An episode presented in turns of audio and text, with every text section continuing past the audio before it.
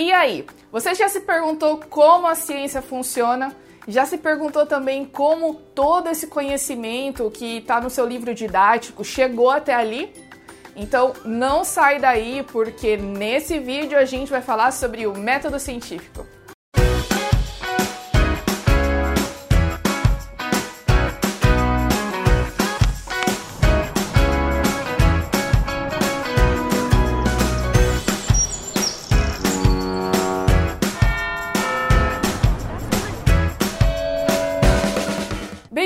Canal Biologia da Hora e nós estamos começando com esse vídeo, uma série de vídeos sobre a biologia do ensino médio. Não que não tenha vídeos sobre biologia ensino, do ensino médio nesse canal, né? Vocês sabem, eles estão até um pouquinho antigos, preciso refazer alguns assuntos. Mas a gente vai começar com esse vídeo a falar sobre assuntos específicos também que valem a pena para que você conheça para o Enem. E não tem outro assunto melhor do que começar com a primeira aula de biologia do ensino médio, que é sobre o método científico, ok? Mas antes eu quero falar para você das nossas redes sociais, é claro. Você não pode deixar de se inscrever no nosso canal e curtir os vídeos e colocar o sininho, aquela coisa que vocês estão acostumadas, né? Também, se você quer me acompanhar mais de perto, você pode me seguir no Instagram, que é o Maura A Eduarda, tá aparecendo aqui tá bom? Você também pode curtir a página do Biologia da Hora. Você também pode, enfim, fazer um monte de coisa que vai aparecer um QR Code aqui em algum lugar. E é só você escanear o QR Code que vão abrir vários links que tem a ver com as minhas atividades de divulgação científica, que tem a ver com as minhas redes sociais, e aí você pode fazer o que você quiser, mas dá aquela força e compartilha com seus amigos, não esquece. Outra dica legal que eu quero deixar aqui para vocês é sobre os podcasts que eu participo, que na verdade são de minha criação, né? O primeiro é o Na Véspera Pod, que é o podcast sobre biologia que tem assuntos ali bem rápidos, de 10 a 15 minutos, porque o objetivo é dar aquela força para que você possa estudar para a prova quando está no aperto, tá bom? Então, esse vídeo inclusive vai estar tá na forma de áudio no podcast, e aí você pode ouvir, enfim, além de ver quando você quiser. O outro é o podcast, é o Origens Podcast, que é um podcast que eu tenho com o meu namorado Vinícius Kimpel, em que a gente fala sobre ciência. Tudo que a gente quer falar sobre ciência a gente fala. A gente já falou de corrida espacial, a gente já falou sobre a ciência especificamente, já falamos sobre extinção, já falamos sobre desextinção, já, enfim, são muitos assuntos que você pode procurar lá no Spotify, Origens Podcast, curtir e seguir, enfim, dar aquele coraçãozinho e ouvir os nossos episódios que também estão no canal do Origens Podcast no YouTube. Mas vamos parar de blá e falar sobre o nosso assunto, que é o método científico. Por que método científico? Gente, o método científico é extremamente importante e é uma ferramenta essencial para o cientista. É através dele em que outros cientistas vão poder estudar a nossa pesquisa e usar essas ferramentas para validar os nossos resultados e poder dizer assim, ó, isso aí que você fez tem sentido. Ó, isso aí não tá muito bom não. Então você tem que refazer. Ou alguém pode ir lá em outro lado do mundo pegar o meu método, as coisas que eu fiz e repetir para ver se consegue reproduzir os mesmos resultados, né?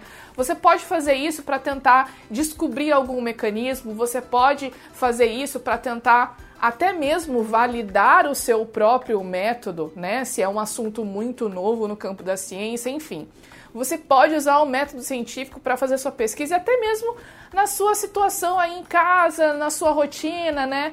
É, na verdade, para mim, eu acho que o método científico ele é um método de investigação e a gente usa o método científico mesmo sem saber, tá bom? Então, se você reparar na sua rotina, depois de assistir esse vídeo, você vai ver que você usa o método científico inconscientemente, mas Quais são os passos do método científico? Ou seja, é, é, lógico que esse método aqui ele não é padronizado, ou seja, pode ser que em outras áreas tenham mais etapas, pode ser que uma pessoa chegue aqui e fale assim, não, Maura, peraí, mas eu posso inserir outra coisa aqui que também pode ser considerada. É lógico que sim.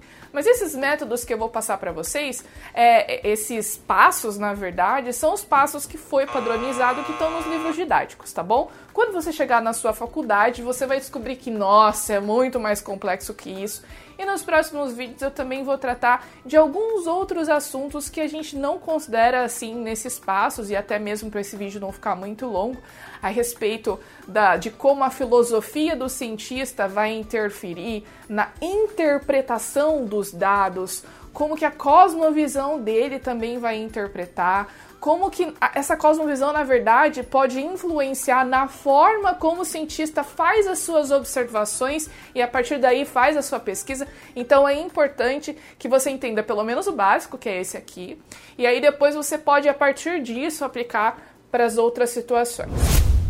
Primeiro passo, gente, observação. Um cientista tem que ser curioso tá bom? Então o cientista ele olha, ele observa o mundo que está ao redor dele e ele vai tentar encontrar razões por que daqueles fenômenos acontecem. Ele vai tentar interpretar esses fatos. E normalmente, quando a gente é muito curioso, a gente faz muitas perguntas, né? Então o cientista ele faz a sua observação, ele faz as suas perguntas, e através dessas perguntas, ele vai tentar encontrar respostas para essas perguntas, tá bom? Essas prováveis respostas a essas perguntas são chamadas de hipóteses. Então aqui a gente já tem dois passos. Primeiro, observação, o cientista é muito curioso.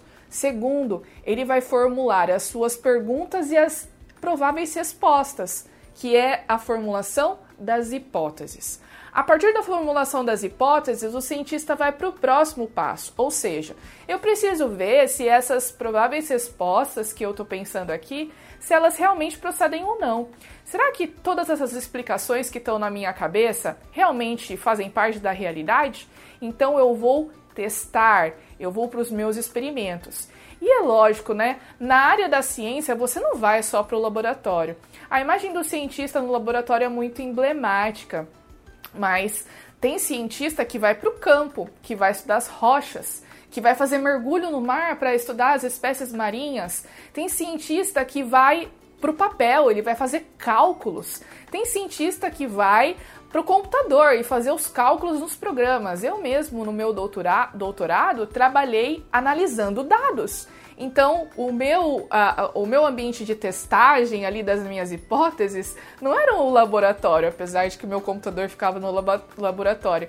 Mas eu usava os softwares de análise, né? Além, lógico, de ler muito, para poder fazer os testes e fazer as análises para ver se aquela minha hipótese inicial é, procedia ou não tá bom? Então a fase dos testes é extremamente importante, é uma forma de você ver se aquilo que você está pensando faz sentido. Então, olha só: observação, formulação das hipóteses para as perguntas que você estava se fazendo e os testes. A próxima parte é uma parte muito importante, porque depois de fazer os testes, você vai ter os seus resultados tá bom? Tanto que quando a gente faz monografia e você quando você for para faculdade ou se você já foi, enfim, você vai fazer seu TCC, normalmente quando você trabalha com pesquisa qualitativa, que é aquele tipo de pesquisa, né, que tem quantidade, que tem números e tal, você vai ter sempre uma parte de resultados, porque você tem que trabalhar esses resultados com gráficos, com tabelas,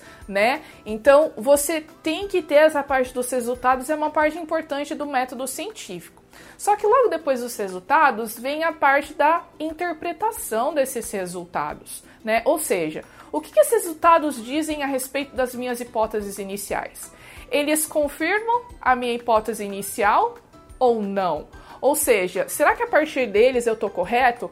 Será que eu vou ter que repensar toda a minha pesquisa depois de ver esses resultados, pensar: não, peraí, de acordo com a literatura que eu li sobre isso, isso aqui não está muito certo, não é muito esperado. E aí você volta, revê a sua metodologia, revê os seus experimentos, e aí você repete tudo. Eu acho que é importante que você entenda que a repetição, principalmente com a galera que é do laboratório, que trabalha ali com, né, com os experimentos, às vezes nem sempre de biológico, mas na área da química também, às vezes você precisa repetir muitas vezes o mesmo experimento. Então é muito importante que você entenda também que a parte da interpretação dos resultados é muito importante. Depois que você fez essas interpretações dos resultados, você precisa avisar outros cientistas da sua pesquisa. Você pode fazer isso por diferentes meios de comunicação. Existem as revistas, os journals, né? Que são as revistas especializadas de cada área e você já deve ter ouvido as mais famosas, que é a Science, que é a Nature, né? Enfim, cada área tem a sua revista de referência, existem muitas revistas também. É, mas você precisa publicar o seu trabalho e a redação científica nesse sentido ela é bem padronizada. Então, se você pegar um artigo científico, você vai ver que sempre tem todos esses passos que eu falei para vocês bem delimitados. Tem a introdução em que você expõe o seu problema, as suas perguntas, que você problematiza, né? O seu, o, o, as suas perguntas, a situação, o fato. Depois tem a sua metodologia, que é a forma como você vai trabalhar, a forma como você vai fazer esses experimentos. Depois tem os seus resultados, que é o que você obteve, e a interpretação, que normalmente está ali na parte da discussão. Você pode também divulgar sua pesquisa em meios de comunicação, como revistas seculares, né, revistas normais, desculpa, como por exemplo, super interessante, Scientific American, enfim, é, é, Galileu. Enfim, tem várias revistas, só que esse tipo de redação é um pouco mais focado no público em geral, normalmente uma galera que não está acostumado a ter esse tipo de leitura, tá bom? Então, essa parte da divulgação é importante, também tem congressos, né? Como não, não falar de congresso, eu já participei de alguns, né? Workshops, enfim, são oportunidades para que você possa expor o seu trabalho. Sabe por quê? Porque às vezes tem um cara lá do outro lado do mundo que está pensando em fazer a mesma coisa que você fez. E aí fala: não, peraí, esse cara já está fazendo isso, então por que, que eu vou repetir? Eu vou fazer uma outra coisa. Ou, às vezes eu estou fazendo uma pesquisa que vai usar uma informação que foi produzida por um cientista de outro lugar né? Tanto que na parte da discussão do no, dos nossos trabalhos, isso está em tese de doutorado, de, dissertação de mestrado, nos TCCs da vida, você sempre tem que ter as suas referências, ou seja, você tem que mostrar que toda aquela sua interpretação dos resultados está fundamentada no trabalho de outras pessoas. É por isso que uh, todo esse mecanismo de divulgação é muito importante. Vou dar um exemplo para finalizar esse vídeo. Aqui em Galápagos, uma das condições para que você venha fazer pesquisa aqui é a de que a sua pesquisa seja inédita, ou seja, se o Parque Nacional souber, é, quando for ler o seu projeto, que tem um pesquisador que já está aqui, que já está fazendo a mesma coisa, você não faz a sua pesquisa, eles não autorizam a sua pesquisa aqui, porque não tem razão de você fazer o mesmo trabalho duas vezes, né? Então é muito importante todos esses passos. Então vamos revisar? Observação, formulação de hipóteses, testes, resultados, análise dos meus resultados e a divulgação desses resultados para a comunidade científica. Gente, esse vídeo é curto, esse assunto é muito mais complexo, mas é muito importante que você saiba aqui para a produção de toda e qualquer redação para a produção de todo e qualquer artigo que você for fazer para passar algum tipo de informação, você eventualmente vai ter que passear por esses passos do método científico, por mais que você não precise ir para um laboratório. E é muito importante citar as suas referências, tá bom? Todo um trabalho científico não tem é, argumentação que cai do céu. Ele é baseado na produção de outras pessoas e você tem que dar o devido crédito para essas pessoas, tá bom? Então é muito importante que você sempre use referências. Isso é importante quando a gente fala de fake news. Normalmente, quando você vê notícias falsas, essas notícias vêm sem referência, ou vêm de um site duvidoso, ou vêm com é, informações vagas. Então, fala assim: ah, um pesquisador, mas não fala quem é, não fala quando, não fala como. Então a gente precisa estar muito bem informado a, res a respeito de tudo isso, tá bom? No próximo vídeo a gente vai ver o método científico na prática. Eu vou pegar uma pesquisa e vou mostrar para vocês os passos do método científico nessa pesquisa. Sabe qual é o tema da pesquisa?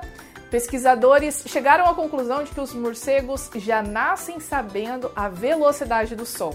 E aí, quer saber como que isso funciona?